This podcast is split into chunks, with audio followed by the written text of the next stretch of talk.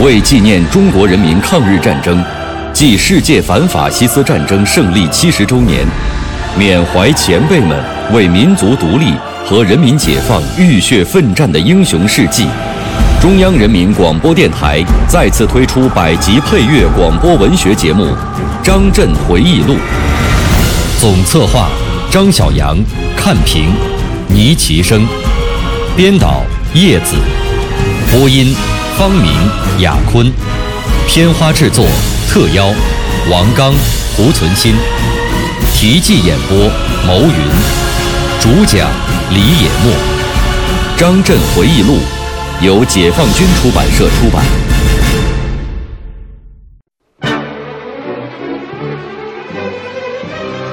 我们野司在睢溪口附近的项王城，登上城边的象山，望着陈官庄一带浓烟滚滚的战场，听着隆隆的炮声，感到胜利已经越来越近。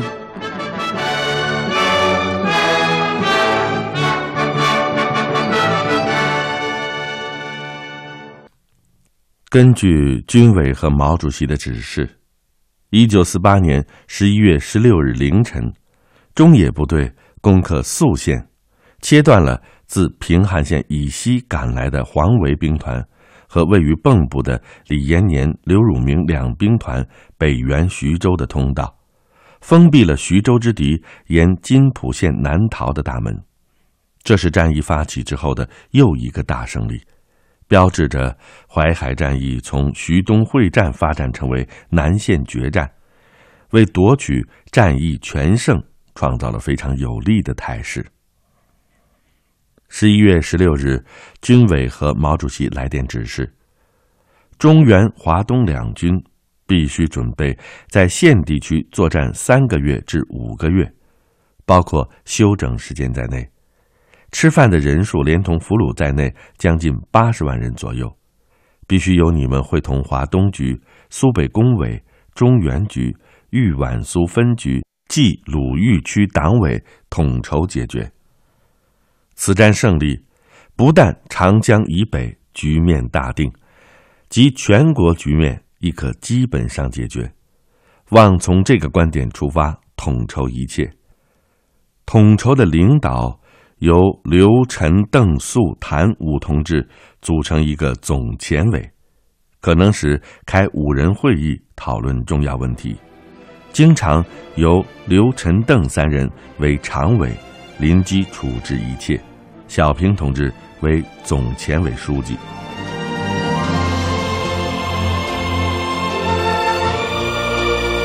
中央军委和毛主席十分敏锐地。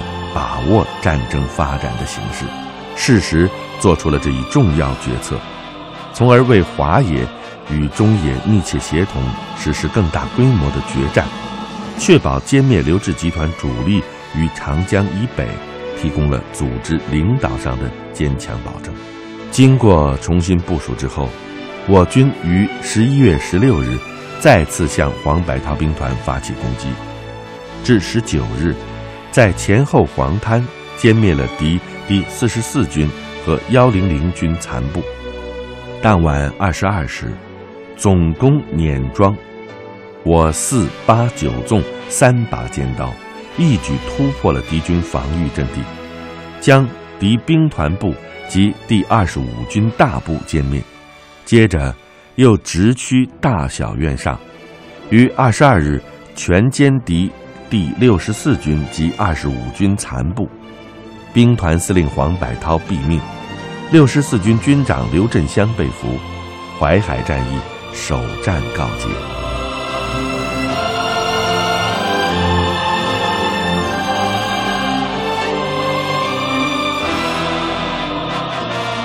在淮海战役第一阶段中，我华野在中野的密切配合下，斩断了徐州之敌的右臂。共歼敌一个兵团部和六个军，一个绥靖区所属两个军大部起义，并给予邱清泉、李弥两兵团以沉重的打击。国民党军在我军强大而突然的攻势面前，指挥失当，部署错乱，终于失地丧失，遭致失败。刘志开始即令黄百韬兵团迅速向徐州收缩，又为接应自海州西撤的四十四军，令黄百韬推迟两天自新安镇撤退。黄百韬兵团于十一月十日进至碾庄圩的时候，李弥兵团却按刘志的命令，于九日自曹八集撤往徐州，这就给我军合围分割黄兵团提供了战机。如果黄李两兵团接连后再撤的话，将会增加我军分割合围黄兵团的困难。据说，黄百韬阵亡之前有。三不解的哀叹：一，为什么自己那么傻，要在新安镇等待四十四军两天不走？二，既然在新安镇等了两天，为什么不派出部队在运河上架设军桥？三，李弥兵团既有东援我部之任务，为什么当初不在曹八集附近掩护我们西撤？就这样。在战役指挥上，敌人为了保住一个军，结果呢，丢掉了一个兵团；又为了保住这个兵团，结果丢掉了五个兵团。敌人的指挥错误和失败是由多种因素造成的，但又是必然的。黄百韬兵团被全歼之际，中央军委、刘陈邓首长以及我们。都在考虑下一步的行动问题。经过反复商议，最后军委和毛主席确定了在南线先打李延年，再打黄维之方针。我们在组织攻坚黄百韬兵团的最后阶段，从战场抽调四个纵队，分两批南下迎击李延年，以七个纵队监视北线邱、李、孙三个兵团。确保南线中野全力对付黄维。我们还建议中野可于南平及孙团集线作为歼击黄维兵团的战场，得到了中央军委和刘陈邓首长的肯定。这个时候，中央军委的意图和部署是，在我军作战重心逐步转向南线后，以中野全力打黄维。华野全力歼灭李延年、刘汝明部，只要在宿县以东地区迅速歼灭李延年部，再将刘汝明部驱至蚌埠，黄维兵团就孤立了。而后中野与华野密切配合，再打一个歼灭黄百韬兵团那样的大仗，取得战役第二阶段的胜利。粟裕同志曾经问我，在黄百韬兵团被歼之后。敌军可能有几种变化，我的看法是：一、徐、蚌、蒙三处敌军以宿县为中心对进，打通南北联系；二、黄维兵团发现有被我包围之征后，即可能向蚌埠收缩，会合李延年、刘汝明兵团再行北进；三、黄维被围攻。情况紧急的时候，徐州之敌可能倾全力南援。我比较担心的是第二种情况，因南面两路敌军分则弱，合则强。若黄维兵团按第一种情况从蒙城地区取捷径向宿县攻击，从地形上讲，河流多，不利于他们这样的机械化部队开进与展开。如果他们先到了蚌埠，再北进，对于李延年、刘汝明兵团也能起到督战的作用。十一月二十三日，蒋介石将刘志和杜聿明召至南京，训斥他们指挥无能、损兵折将，并且决定以徐州之邱清泉、孙延良兵团向涪陵集进攻，以李延年、刘汝明兵团和黄维兵团分别向宿县进攻。以求三路会师，打通徐蚌线。在徐州剿总的催促下，黄维兵团进展很快，其先头部队已经到达了南平集地区，正与中野部队激战，一部已经突过了会合。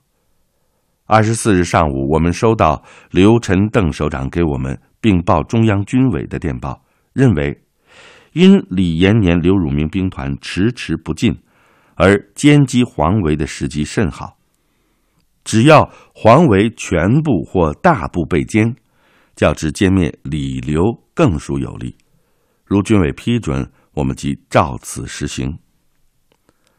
粟裕、陈士举和我立即于当日午时复电总前委首长和中央军委，并告韦国清击落。我们当遵命，首先以大力协同中野歼灭黄维兵团，对刘李暂采取阻击与歼灭其一部之方针。在北线，决定以七个纵队全力阻徐敌南援。对南线的部队也迅速做出调整。下午三时，中央军委毛主席也给刘、陈、邓和我们发了电报：一，完全同意先打黄维；二，望肃、陈、章遵刘、陈、邓部署，派必要兵力参加打黄维；三，情况紧急时机，一切由刘、陈、邓临机处置，不要请示。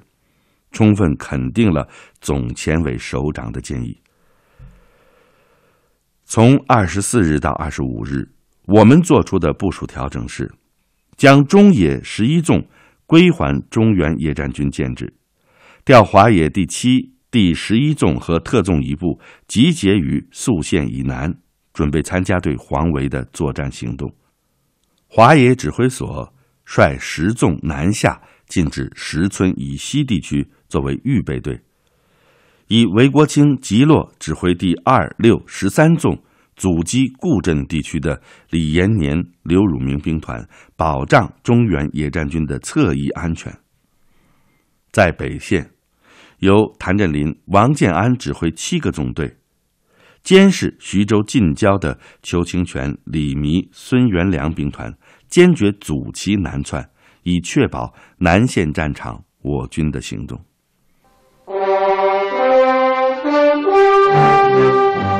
一位历经转战华东的将军的回忆，一曲百万雄师过大江的颂歌。虎踞龙盘今胜昔，天翻地覆慨而慷。他在解放战争中九死一生。我是蒲存昕，我是王刚。您现在收听到的是百集广播纪实作品《张震回忆录》。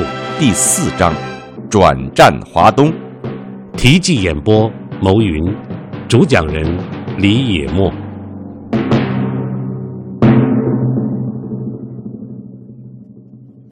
中野于十一月二十五日对黄维兵团达成了合围，此时南线的李延年兵团已经撤逃蚌埠，我们即决定留六纵在蚌埠以北监视李延年，野司率。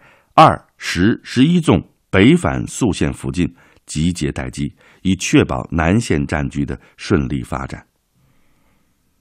二十八日，中央军委毛主席给总前委和我们发来电报，指出，在解决了黄维之后，徐州之敌有向两淮或武汉逃跑的可能，而后又估计敌有可能向连云港从海上逃跑。我们立即召开会议，研究行动部署问题。有的同志主张把主力放在徐州以东及两淮地区，以防意外；有的呢，主张围死徐州，不让敌军出来。粟裕认为，敌人放弃徐州的可能性很大。如果经连云港海运难逃，船只、码头都有困难。遭我尾追后，将背海作战，招致全军覆灭。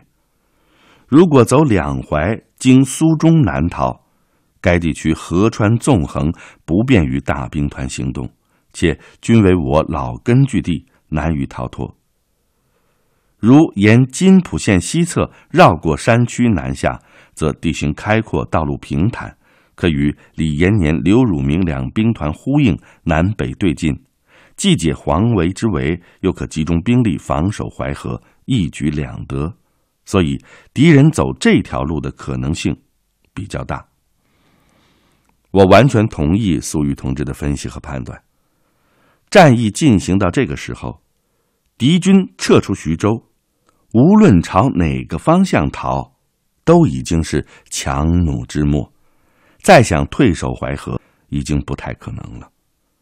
最重要的一点就是，不能让他们跟黄维兵团会合，影响中原野战军的攻黄行动。因此，粟总和我们研究决定。华野主力呈弧形部署在徐州以南的津浦线两侧，确保中野歼灭黄维兵团。同时，待徐州的敌人离开坚固设防的城池之后，准备在野战中将其一举歼灭。敌军企图逃跑，我们是整夜都守在作战室。十二月一日凌晨获得消息。徐州守敌三个兵团，连同大量地方党政人员，正在向西南撤逃。据已经先抢占徐州的我十二纵报告，他们在萧县附近俘虏了邱清泉部第二零零师的一名士兵。当时，谭震林副政委判断，杜聿明集团主力还没有走远，因为杜不会丢下邱单独走。我们商议后，决心追歼杜聿明集团于徐州西南地区。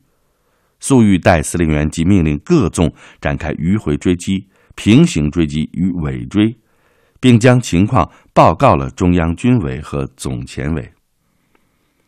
三日上午，杜聿明部正在向永城开进的途中，国民党派飞机空投蒋介石的手谕，命令杜聿明转向睢溪口。取捷径解救黄维。杜聿明明明知道改变行进方向凶多吉少，但是对于蒋介石的命令，他是不敢不执行。这是杜聿明被俘之后，我从他的日记中看到的。杜聿明的日记对每天生活之所得，对时局战争之评述颇为详尽，也有一定的见解。字里行间也有不少对。老头子蒋介石指挥的不满，我认为这本日记有些价值。看完之后，便交给华野政治部，后来不知去向了。二十世纪六十年代，杜聿明先生曾担任过全国政协委员、常委，我们在开会的时候见过几次面。想起此事，总觉得遗憾。假如杜先生的日记还在，我一定会物归原主的。一九四八年十二月四日，我军在永城东北的陈官庄、青龙集地区，将杜聿明集团三十万之众合围，并且迅速在南面组织了坚强的防御，阻止该敌与黄维兵团会合。杜部在东北西三面遭受我军猛攻，连续向南突击也未能得逞。后来，杜聿明下令分路突围。接着又决定固守，结果是罗旗鼓不齐。孙元良的兵团部及所属第四十一、四十七军在突围时被歼，孙元良仅率少数随从逃脱。邱李两兵团八个军二十多万人没有突围，被我逐步压缩在以陈官庄为中心的狭小地域，只好就地增修工事固守。十二月十日。陈毅司令员打来电话，说歼灭黄维兵团可能还要七至十天。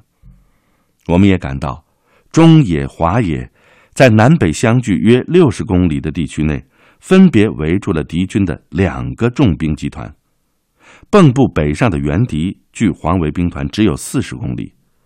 蒋介石正在想方设法从武汉白崇禧集团中调兵增援徐州。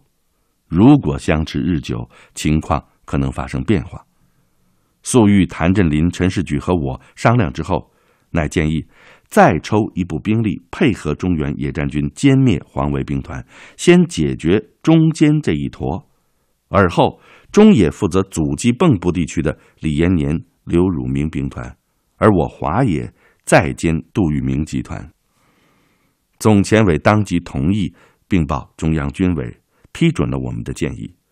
于是，华野在原已参加攻坚黄维兵团的七三纵和特纵一部的基础上，再由陈士举参谋长率领三十一纵、鲁中南纵队和特纵一部前往双堆集地区参战。十二月十五日，黄维兵团全部被歼。这个时候啊，我们野司在睢溪口附近的项王城，指挥部队合围和歼灭杜聿明集团。当地群众向我介绍，项王是商汤时期的一个诸侯，最早发明了马车，他赶着马车到此建成。项王城距今已有四千年的历史了。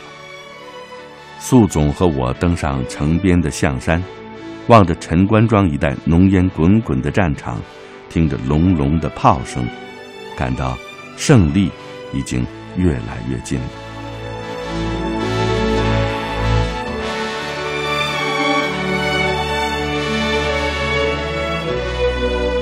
与此同时，在华北战场上，平津战役已经发起。为了不使蒋介石迅速决策海运平津诸敌南下，军委和毛主席两次打电报给粟裕，指示华野部队对杜聿明集团暂时只做防御，不做攻击，转入战场休整。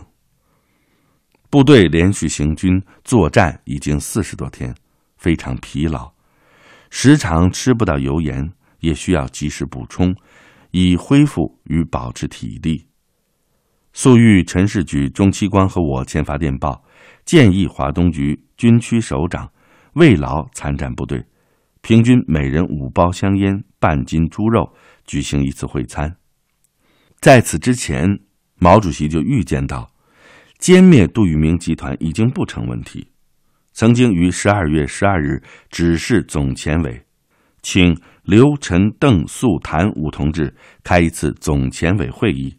商好在秋里歼灭后的休整计划，下一步作战计划及将来渡江作战计划，以总前委意见带来中央。十七日，总前委在萧县的蔡凹召开会议。蔡凹村北面是一条小干河底，也许是因此而得名吧。我们华野指挥所就设在村北的一个农家。听说刘伯承、陈毅、邓小平等首长要来开会，大家都很高兴。